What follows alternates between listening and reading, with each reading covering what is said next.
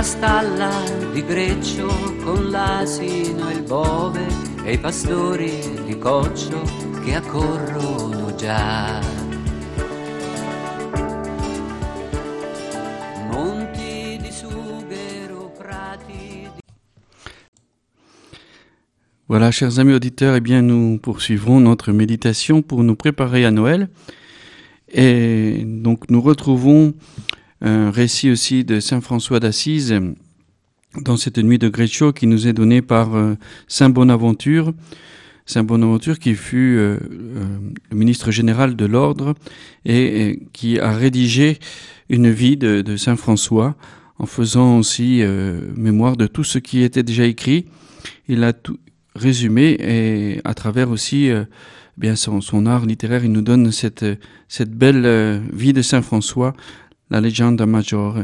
Et nous lisons dans le chapitre 10 de, cet ouvrage l'épisode où, trois ans avant sa mort, François décida de célébrer avec la plus grande solennité possible, près de Greccio, le souvenir de la nativité de l'enfant Jésus, afin d'augmenter la, dévotion des habitants. Donc, euh, euh, Saint Bonaventure nous présente le motif de de François de vivre cette, cette nuit de Noël toute particulière en se représentant, on va dire, la, la, scène de la crèche, la scène de la nativité du Seigneur, afin eh bien, d'augmenter la dévotion des habitants. Cette région, François la connaissait bien, il la parcourait souvent, région de la vallée de Rieti, et peut-être il avait aussi repéré que dans cette région, eh bien, il y avait un certain éloignement de la foi une certaine euh, froideur dans la vie spirituelle. Alors François a l'idée de, de, mettre en scène justement cette, euh, nuit de la nativité du Sauveur pour euh, réveiller dans le cœur des hommes cet amour pour Dieu, cet amour et cet émerveillement de la grandeur aussi de, cet amour du Seigneur qui est venu habité parmi nous, qui est venu naître au milieu de nous, qui est venu se faire l'enfant de Bethléem et le, le roi des rois sous les traits d'un tout petit. Autre particularité de cette nuit de Greccio, François a voulu célébrer la messe sur la mangeoire comme autel, et cela donc avait été accordé à François par le pape pour avoir une autorisation particulière pour célébrer, j'allais dire de cette manière un peu campagnarde, eh bien le, mystère de, la nativité du Sauveur. À travers ce, ce, détail, nous voyons aussi que François a un très grand réalisme. Il veut, comme il le dit, voir de ses yeux de chair l'enfant couché dans la crèche, mais euh, de ses yeux de chair, ses yeux de chair qui sont déjà bien malades et qui ne voient pratiquement plus, c'est au-delà de tout cela, il veut voir aussi à travers le mystère de l'Eucharistie, eh bien cette, cette nouvelle incarnation où Dieu continue aujourd'hui son abaissement et il se donne à nous à travers euh, les traits du pain et du vin consacrés. Il vient, il descend au milieu de nous. Et François donc a voulu revivre cet événement de la naissance du Sauveur qui vient au milieu d'un bœuf et d'un âne dans une étable entouré de Marie et Joseph et des, bergers, il a voulu revivre à ce moment-là le mystère de l'Eucharistie pour bien manifester que eh bien c'est aujourd'hui que le Bethléem s'accomplit dans, dans, notre vie et chaque fois que nous célébrons l'Eucharistie, c'est un nouvel Bethléem quelque part. C'est aussi l'incarnation du Seigneur qui se donne à nous, à notre contemplation dans le mystère encore de la foi. Nous ne le voyons pas tel qu'il est, mais notre foi nous fait adhérer au mystère de, de, sa présence, de sa personne. François, donc, qui était diacre, chanta le Saint Évangile, puis prêcha au peuple assemblé la naissance du pauvre roi, qu'il nommait avec tendresse et amour l'enfant de Bethléem. Le Seigneur Jean de Greccio chevalier vertueux et loyal qui avait quitté les armées des princes de la terre par amour pour le Christ et qu'une étroite amitié liait à l'homme de Dieu, affirma qu'il avait vu un enfant très beau qui reposait dans la crèche et qui parut s'éveiller lorsque le bienheureux Père François le prit entre ses bras. Donc, euh, après, euh, d'après ce, témoignage qui nous est rapporté, bien, il y a eu ce miracle hein, de l'apparition de, de l'enfant Jésus au milieu de cette crèche. François avait demandé qu'on apporte un œuf, un bœuf et un âne, qu'on y vienne avec des torches, des lanternes pour éclairer cette nuit sainte et euh, qu'on le vive ainsi dans la pauvreté. Mais il n'avait pas demandé à ce qu'on apporte un enfant pour symboliser Jésus. Encore une fois, il voulait célébrer l'Eucharistie.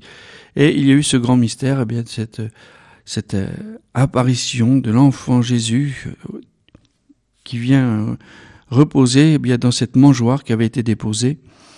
Et euh, on dit même hein, que François l'a pris dans ses bras. Donc euh, une grâce euh, extraordinaire que peut-être même lui-même ne s'attendait pas d'ailleurs, mais qui nous montre bien aussi comment le Seigneur s'est plu à, à, répondre à cette initiative de François de, revivre ainsi intensément cette nuit de Noël.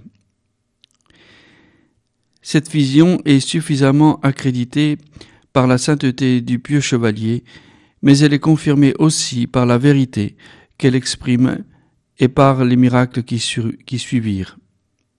L'exemple de François offert au monde réveilla en effet les âmes qui s'endormaient dans leur foi au Christ, et le foin de la crèche conservé par le peuple servit de remède pour les animaux malades et de préventif contre toutes sortes de pestes. Dieu glorifiait en tout son serviteur et prouvait par ses miracles évidents la puissance de ses prières et de sa sainteté. Donc, euh, autre motif aussi d'accréditer tout ce qui s'est passé dans cette nuit de Greccio, eh bien, ce sont tous les miracles qui se sont produits sur ce lieu, des miracles de guérison, euh, à la fois pour le, pour le peuple et aussi pour les animaux. Euh, là, on donnait du foin de, cette crèche euh, aux animaux malades et ils étaient guéris. Et puis d'autres étaient guéris aussi et eh de, de, toutes sortes de, de de pestes.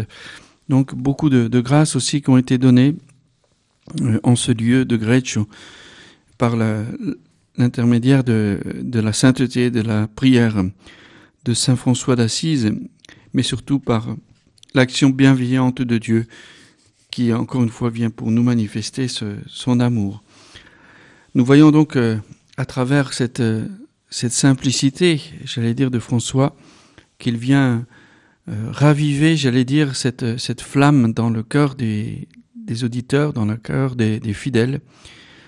Il vient raviver la flamme de l'amour, il vient raviver la flamme de la foi qui s'était endormie dans le cœur de beaucoup. Alors c'est peut-être aussi euh, un signe pour nous, nous aussi, peut-être que dans le quotidien de notre vie, eh bien, nous pouvons quelquefois faire l'expérience de, de la tiédeur de, notre foi. Nous, nous, laissons prendre par les choses du quotidien et nous oublions quelquefois l'essentiel, l'essentiel de, notre foi, qui est le, mystère du Christ présent. Et, donc la crèche est aussi ce moyen pour euh, nous replonger dans le grand mystère de la foi chrétienne qui est le mystère de l'incarnation. Cet amour, cette tendresse de Dieu qui a pris chair, qui a pris trait d'un enfant, d'un tout petit déposé dans la mangeoire, déposé c'est-à-dire dans le plus bas. Et c'est étonnant de voir que dans cette nuit de Noël, non seulement le Seigneur s'abaisse pour euh, prendre les traits aussi d'un enfant, pour venir parmi nous, de cette manière, mais en plus les conditions extérieures aussi, cette pauvreté dans laquelle il a voulu naître, nous montre qu'il vient pour, euh, pour chercher notre misère. Il vient non pas pour être dans les palais des rois, pour être dans des, dans des appartements luxueux, mais il vient pour aller au plus bas et pour aller nous chercher dans la misère la plus profonde, peut-être celle que l'on cache le plus, celle que l'on veut ne pas faire voir celle qui nous fait honte, eh bien c'est là que le Seigneur vient, et c'est là qu'il vient comme sauveur, comme libérateur. Et, donc, euh, à travers euh, aussi, eh bien ces circonstances de pauvreté qui englobent aussi le mystère de l'incarnation, nous voyons tout le dessein de Dieu de venir sauver les hommes et de venir encore une fois dans, le plus bas de notre vie pour, pour nous faire renaître, pour nous donner la plus grande des richesses, son Fils bien-aimé. Le Verbe de Dieu fait chair.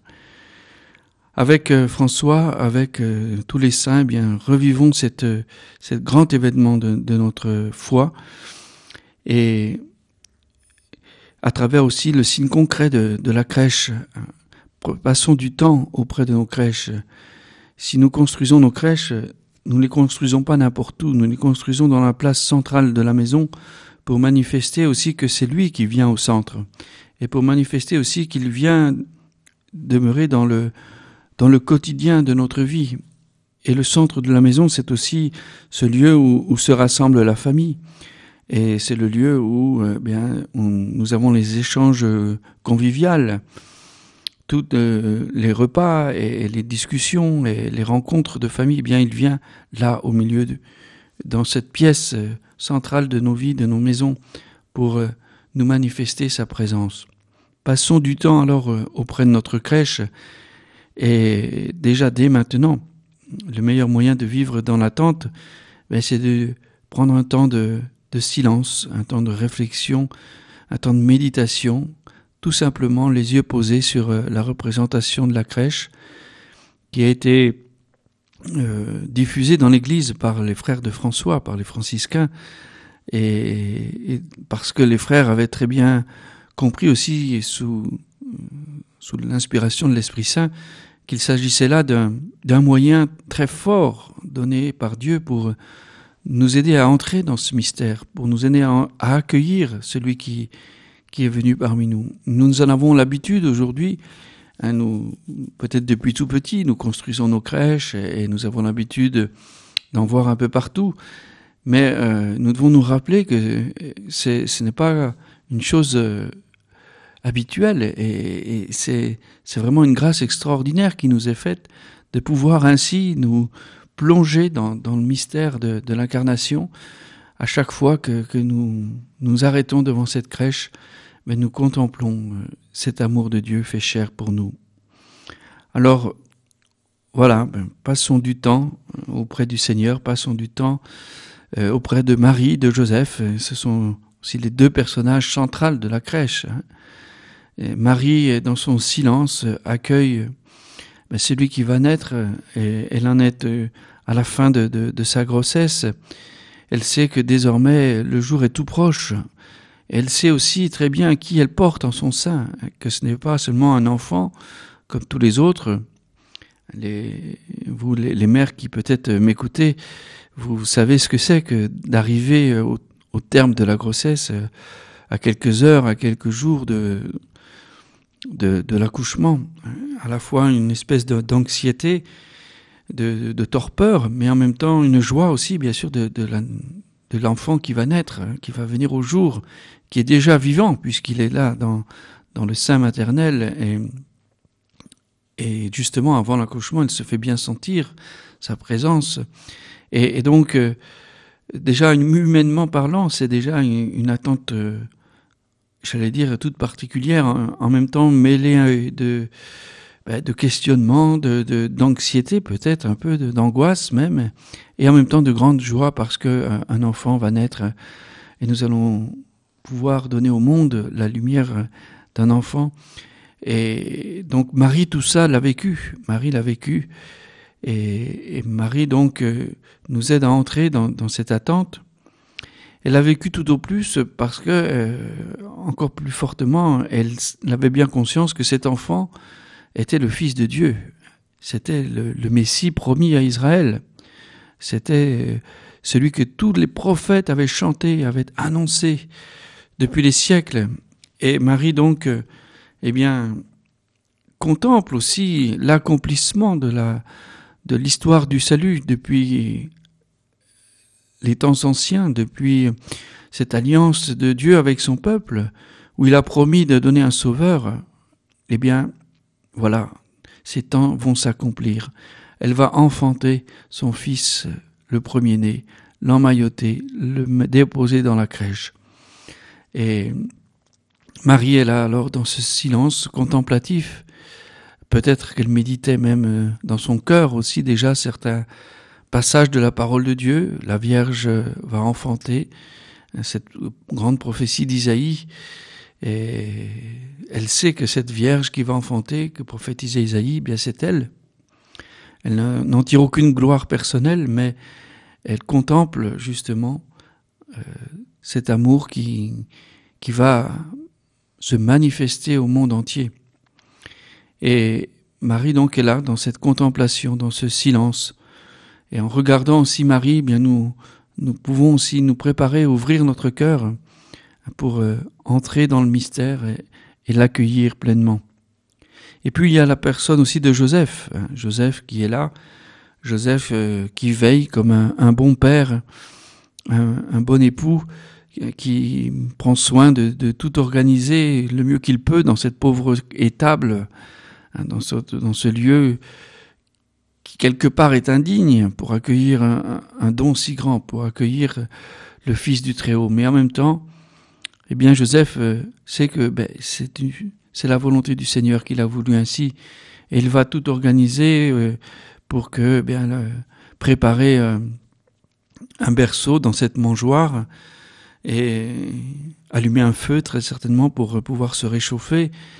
Et en même temps, Joseph vit d'une façon extérieure, mais la plus proche, la plus profonde aussi qui soit, cette attente avec Marie.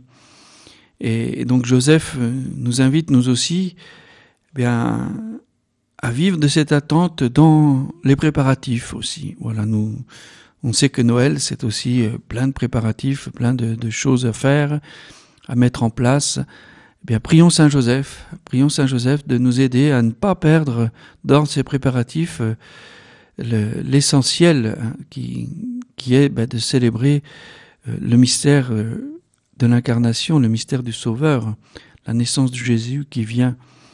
Et c'est ça qui est au cœur. Hein. Si nous préparons tout, ça doit être pour, pour vivre ce moment. Et donc, redécouvrons à travers euh, la scène de la crèche, à travers euh, Marie, à travers Joseph, cette ambiance particulière, mais qui est vraiment voulue par Dieu aussi pour nous disposer, pour ouvrir notre cœur à accueillir euh, le Seigneur qui vient. Voilà, nous nous retrouvons après cette pause musicale avec ce chant, cet antienne préparatif à Noël aussi. Venez, divin Messie.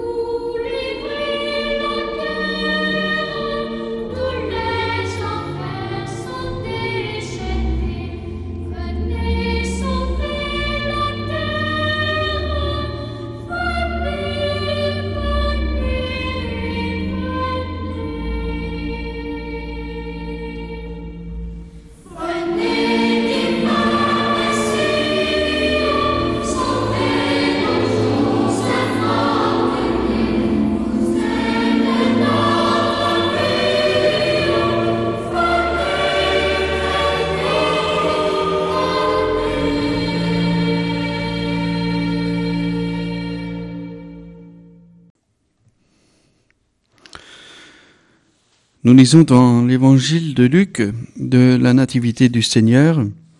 Or il advint comme ils étaient là, à Bethléem, que les jours furent accomplis où elle devait enfanter. Elle enfanta son fils premier-né, l'enveloppa de l'ange et le coucha dans une mangeoire, parce qu'il manquait de place dans la salle. Il manquait de place dans la salle. Et nous pouvons nous arrêter sur cette phrase de Saint Luc qui n'est pas seulement un détail. Et ce manque de place, eh bien, c'est aussi quelquefois le manque de place dans notre vie pour euh, recevoir Jésus. Et le temps de l'Avent, bien, c'est aussi ce temps qui nous est donné pour euh, faire de la place au Seigneur. Et c'est ainsi que nous, nous sommes invités aussi à pouvoir euh, accueillir, j'allais dire, ce mystère qui, de Dieu, eh bien, d'ouvrir notre cœur pour l'accueillir. Dans l'évangile de, Jean, dans le prologue, nous voyons, cette, phrase que Saint Jean nous, rapporte, il est venu chez lui et les siens ne l'ont pas accueilli. Pour le sauveur du monde, pour celui en vue duquel tout est créé, il n'y a pas de place. C'est quand même un grand mystère.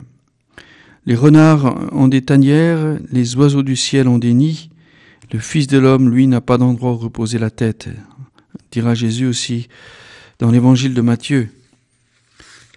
Celui qui a été pour nous même crucifié hors de la porte de la ville est né aussi hors de la porte de la ville. Cela doit nous faire réfléchir, nous renvoyer au renversement de valeurs qu'il y a dans la figure de Jésus-Christ dans son message. Depuis sa naissance, il n'appartient pas à ce milieu qui, selon le monde, est important et puissant. Mais justement, cet homme insignifiant et sans pouvoir, se révèle comme le vraiment puissant, comme le tout-puissant, comme celui, en fin de compte, dont tout dépend. Fait donc partie du devenir chrétien le fait de sortir de ce que tous peuvent et veulent, des critères dominants pour entrer dans la lumière de la vérité sur notre être et rejoindre le juste chemin avec cette lumière. Marie couche son enfant nouveau-né dans une mangeoire. On en a déduit avec raison que Jésus était né dans une étable, dans un milieu peu accueillant pour euh, le Fils de Dieu. On serait tenté de dire même indigne, qui, quoi qu'il en soit, offrait la discrétion aussi nécessaire pour euh, le saint événement.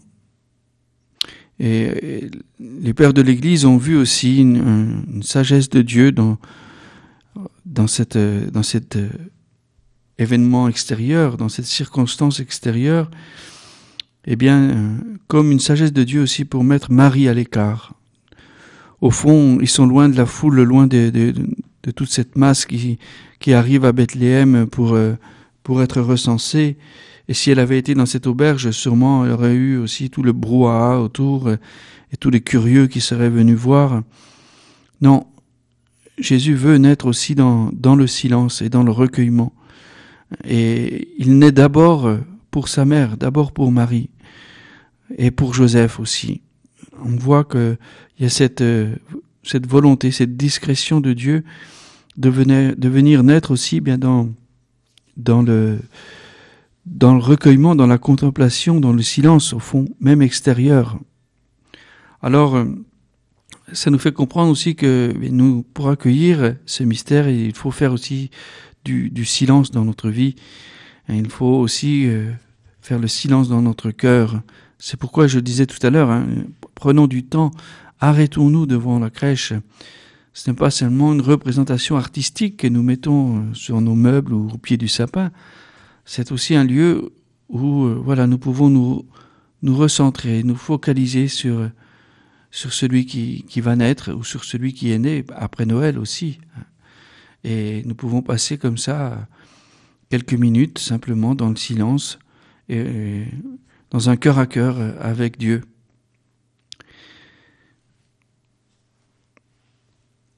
Marie enveloppa l'enfant de l'ange on voit tout de suite Marie faire ce geste maternel. qui montre aussi que Dieu a voulu dépendre des hommes. Dieu n'est pas seulement né comme ça et puis euh, il a grandi, euh, j'allais dire, par lui-même. Non, il, s'est fait vraiment enfant à tous les, à tous les titres. Et donc aussi, il s'est rendu dépendant ben, des, gestes maternels pour euh, le soigner, pour, prendre soin qu'il n'ait pas froid, pour aussi le nourrir. Et Marie, eh bien, juste après cette contemplation peut-être qu'elle a eue de la naissance de son fils, eh bien, va, va faire ses gestes euh, comme toute mère, hein, ses gestes maternels pour euh, prendre son enfant, le nourrir, le, laver, l'emmailloter. et, c'est beau de voir que Dieu a voulu se rendre ainsi dépendant de, des hommes, dépendant de, de sa mère, d'une façon très particulière. Et cela nous montre encore ben, tout le, là aussi le réalisme hein, de, de l'incarnation. Et, cet enfant, extérieurement, c'était un enfant comme les autres. C'était un qui avait besoin de, de chaleur, qui avait besoin ben, de, de, tendresse, d'être bercé aussi, d'être consolé. Et on voit donc euh, Marie accomplir tous ces gestes instinctifs euh, pour une mère, mais encore une fois, Marie n'a jamais perdu la conscience aussi de, de cet enfant Dieu hein, qu'elle avait aussi euh, dans ses mains et dont elle avait aussi la responsabilité. Donc ce n'est pas du, sentimentalisme hein, de, pouvoir imaginer avec quel amour Marie sera allée à la rencontre de son heure et aura préparé la naissance de son fils. La tradition euh, de la peinture, des icônes, selon la théologie aussi des pères, a interprété théologiquement la mangeoire et les langes. Le petit enfant étroitement enveloppé dans les langes apparaît comme un renvoi anticipé aussi à l'heure de sa mort. Il est depuis le commencement immolé. Comme nous le verrons encore, euh, encore plus en détail en réfléchissant aussi sur la parole du premier-né, ainsi, la mangeoire était représentée comme une sorte aussi d'autel et en même temps de sépulcre. On est tout de suite euh, plongé aussi dans le mystère de la rédemption. Nous, revivons bien sûr cet événement, mais nous, à la lumière aussi toujours du mystère euh, de la croix. Et à travers cet enfant emmailloté, eh bien c'est aussi euh, l'enfant l'enfant crucifié, euh, enveloppé du linceul et déposé aussi au sépulcre. Mais dans ce sépulcre va naître aussi la, résurrection, la, victoire, et, donc euh, la lumière de Dieu qui va, venir aussi pour, euh, pour ressusciter le Christ, va sortir vivant, vainqueur du tombeau. Saint Augustin a interprété la signification de la mangeoire par une pensée qui, dans un premier temps, apparaît presque inconvenante, mais qu'on peut aussi examiner plus attentivement et qui contient au contraire une profonde vérité. La mangeoire est le lieu où les animaux trouvent leur nourriture. Cependant, dans la mangeoire est à présent couché celui qui s'est désigné lui-même comme le vrai pain descendu du ciel, comme la vraie nourriture dont l'homme a besoin pour son être de personne humaine. Il est la nourriture qui donne à l'homme la vraie vie, la vie éternelle. De cette façon, la mangeoire devient un renvoi à la table de Dieu, à laquelle l'homme est invité pour recevoir le pain de Dieu. Dans la pauvreté de la naissance de Jésus, et comme esquisser la grande réalité dans laquelle se réalise de façon mystérieuse la rédemption des hommes. Et donc là, nous voyons ce, parallèle qu'on a souligné tout à l'heure avec euh, la volonté de François aussi de faire célébrer l'Eucharistie sur la mangeoire. La mangeoire devient cette table où se donne euh, le, le Christ, le pain vivant venu du ciel, le pain des anges, ce pain qui nous donne la vie et la vie éternelle, qui nous renvoie donc aussi au, mystère de l'Eucharistie et, donc aussi à notre manière de, vivre de l'Eucharistie en recevant celui qui, non seulement qui, est venu il y a 2000 ans, mais qui continue à venir à chaque instant, à chaque célébration. Il vient parmi nous et il vient pour se donner en nourriture, une nourriture essentielle, nous dit Jésus. Je suis le pain de vie. Celui qui mange ma chair et boit mon sang a la vie éternelle. Et moi, je le ressusciterai au dernier jour. Donc il y a une nécessité spirituelle de nous nourrir de ce pain de vie.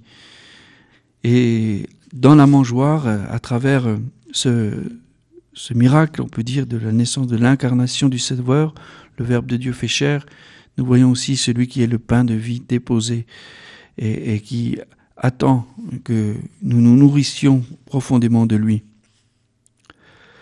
La mangeoire renvoie aussi, comme on dit, aux animaux pour lesquels il est le lieu de la nourriture. Ici, dans l'Évangile, on ne parle pas d'animaux. C'est une tradition qui, qui vient d'une prophétie d'Isaïe. C'est tout au début du livre d'Isaïe, le chapitre 1er, le verset, le verset 3. Le bœuf a connu son propriétaire et l'âne la crèche de son maître. Ces animaux, tout en l'entourant, furent comme aussi les premiers témoins de, de l'événement de la naissance du Sauveur. Et cela accomplit aussi une prophétie du livre d'Abacuc qui dit tu te manifesteras au milieu de deux animaux. Et, donc, euh, la traduction grecque qui parlait d'une manifestation du Seigneur entre deux animaux qu'anticipait le prophète. Ces deux textes ont donné cours aussi à la représentation de l'âne et le bœuf dans la crèche et nous fait comprendre aussi que le Dieu qui vient à nous, qui s'incarne, eh bien c'est le Dieu créateur, le Dieu qui rassemble bien toute la création. Et euh, nous, nous, lisons aussi dans l'évangile de Jean tout ce qui a été que tout ce qui a été créé a été créé par lui et sans lui rien ne fut de ce qui est. Donc le verbe de Dieu fait chair, c'est aussi celui qui est à l'origine des temps, le créateur. Et cela manifeste aussi eh cette euh, partie de l'humanité sans intelligence qui, devant l'enfant, devant l'humble apparition de Dieu dans les tables, arrive à la connaissance et dans la pauvreté de cette naissance reçoit l'épiphanie qui apprend maintenant à tous à voir. L'iconographie chrétienne a cultivé aussi très tôt ce thème. Aucune représentation de la crèche ne renoncera, bien sûr, au bœuf ni à l'âne. Marie donc enfanta son fils premier-né. Qu'est-ce que cela signifie, ce premier-né? Le premier-né n'est pas nécessairement le premier-né d'une série continue. Et là, le, pape émérite Benoît XVI nous a transcrit aussi une lumière pour entrer dans, dans, dans cette interprétation à travers son, ouvrage L'enfance de Jésus. Le pape Benoît XVI nous disait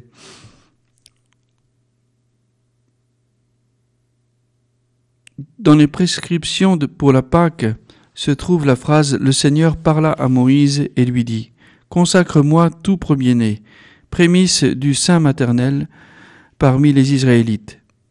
Homme ou animal, il est à moi. Citation de l'Exode au chapitre 13.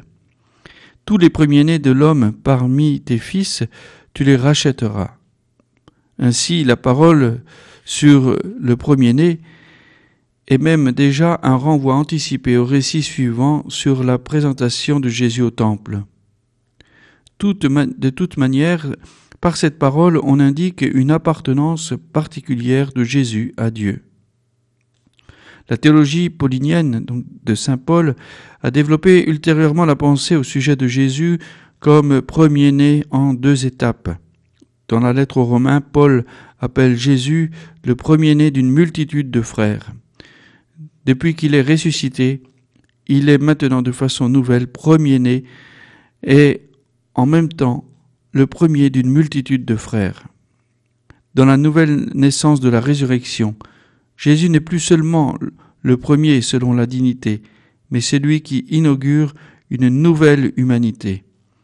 Depuis la destruction de la porte d'airain de la mort, Ils sont maintenant nombreux à pouvoir passer avec lui, tous ceux qui dans le baptême sont morts et ressuscités avec lui. Dans la lettre de Saint Paul aux Colossiens, cette pensée est encore élargie. Le Christ est appelé le premier-né de toute créature, et le premier-né d'entre les morts. Tout a été créé par lui et pour lui. Il est le principe. Le concept de la primogéniture acquiert une dimension cosmique. Le Christ, le Fils incarné, est pour ainsi dire la première idée de Dieu et précède toute création, laquelle est ordonnée en vue de lui et à partir de lui. Avec cela, il est aussi principe et fin de la création nouvelle qui a commencé avec la résurrection. Chez Luc, on ne parle pas du tout de cela, mais pour les lecteurs postérieurs de son évangile, c'est-à-dire pour nous, dans la pauvre mangeoire de la grotte de Bethléem se trouve déjà cette splendeur cosmique. Ici, le vrai premier-né de l'univers est arrivé au milieu de nous. Donc euh, nous voyons cette belle interprétation, cette clé de lecture que nous donne le pape Benoît XVI pour comprendre ce que veut dire le premier-né c'est euh, le premier-né de toute créature, le premier-né d'entre les morts, le premier-né de cette humanité nouvelle qui désormais sera rachetée par Dieu. Et, c'est tout ce concept théologique qui est euh, élaboré depuis les pères de l'Église, hein, dans, tout le magistère de l'Église, puisque nous affirmons aussi en même temps, bien que Marie euh, est restée vierge pendant l'enfantement et même après l'enfantement aussi. Et donc, euh, elle n'a pas eu d'autres enfants. Donc, ce nom de premier-né, ça veut dire à la fois le consacré à Dieu par excellence, puisque tout fils premier-né était appelé à être consacré, et en même temps ce premier-né de cette création nouvelle de, l'humanité rachetée dans le Christ. Il y avait aussi dans la région des bergers qui vivaient aux champs et gardaient leurs troupeaux durant les veilles de la nuit. L'ange du Seigneur se tint auprès d'eux, et la gloire du Seigneur les enveloppa de sa clarté. Les premiers témoins du grand événement sont donc alors des bergers qui veillaient. On a beaucoup aussi réfléchi sur la signification que peuvent avoir le fait que justement des bergers ont reçu le message en premier. Pourquoi, au fond, n'est-il pas apparu d'abord euh, aux chefs religieux de l'époque? Là aussi, nous pouvons voir plusieurs, plusieurs clés de lecture. Les bergers, tout d'abord, c'était aussi une partie du peuple qui était considérée comme impure, puisqu'ils étaient au contact des brebis, au contact euh, du sang. Et, euh, et donc, bien sûr, un troupeau nécessite aussi une présence, j'allais dire, continuelle, 24 heures sur 24. Et nous ne pouvons pas aussi euh, laisser les brebis pour aller euh, eh bien faire ce que nous avons à faire au temple, etc., observer le sabbat. Et donc, euh, ils étaient aussi considérés parmi les peuples juifs comme des, une catégorie impure ou une catégorie secondaire. Eh bien, c'est à travers cela aussi d'abord que Jésus vient se révéler. Il vient d'abord pour les petits, il vient d'abord pour les pauvres. Ce que tu as caché aux sages et aux intelligents, tu l'as révélé aux tout petits. Et donc les bergers manifestent aussi cette petitesse euh, qui est aussi une disposition pour accueillir le Sauveur. Être petit, c'est être euh, simple aussi, simple, c'est-à-dire euh, celui qui accueille sans se poser de questions. Les bergers sont aussi le signe de celui qui vient comme étant le berger d'Israël, comme étant le berger qui, le véritable berger qui nous conduit, qui prend soin de, de nous, ses brebis, et qui va même à la recherche de la brebis égarée, qui accepte ben justement de laisser le troupeau pour aller partir derrière la centième brebis qui, s'est perdue, qui est blessée.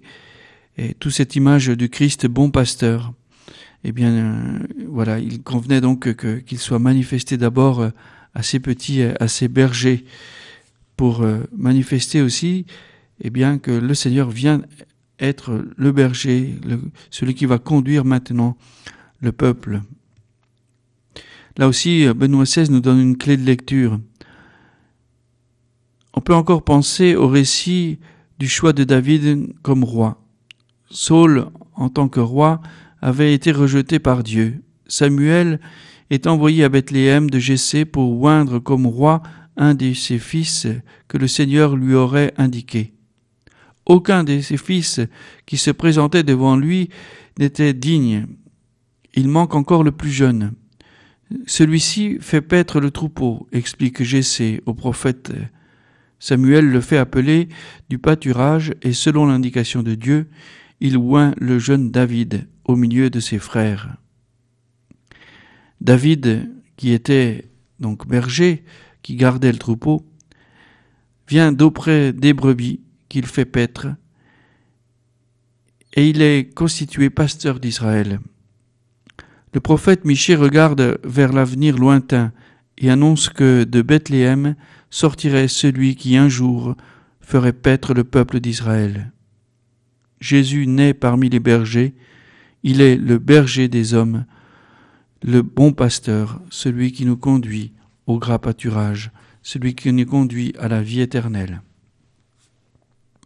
Donc nous avons là encore euh, une, autre image hein, de, la mission du Sauveur qui, qui est celle d'être, de nous conduire, qui est celle d'être euh, berger. Il vient pour être euh, cette nourriture essentielle, le pain de la vie, et en même temps il vient pour être celui qui nous conduit. Déjà nous voyons à travers euh, tous ces épisodes aussi qui autour de la crèche tout le mystère de Dieu, le mystère de la conduite de Dieu sur son Fils Jésus, mais aussi sur l'humanité à travers lui. Et nous voyons aussi eh bien, que se réalise en tout euh, la sagesse de Dieu à travers euh, les prophéties qui sont accomplies et qui prennent leur signification plénière dans la, naissance de Jésus aussi. Demandons alors au Seigneur eh bien, de, voilà, de, de, nous ouvrir à cette présence toujours plus, qui se fait vraiment de plus en plus proche pour nous, et à travers cette méditation, bien que nous puissions nous aussi plonger dans la grandeur, la beauté du mystère de la nativité du Sauveur.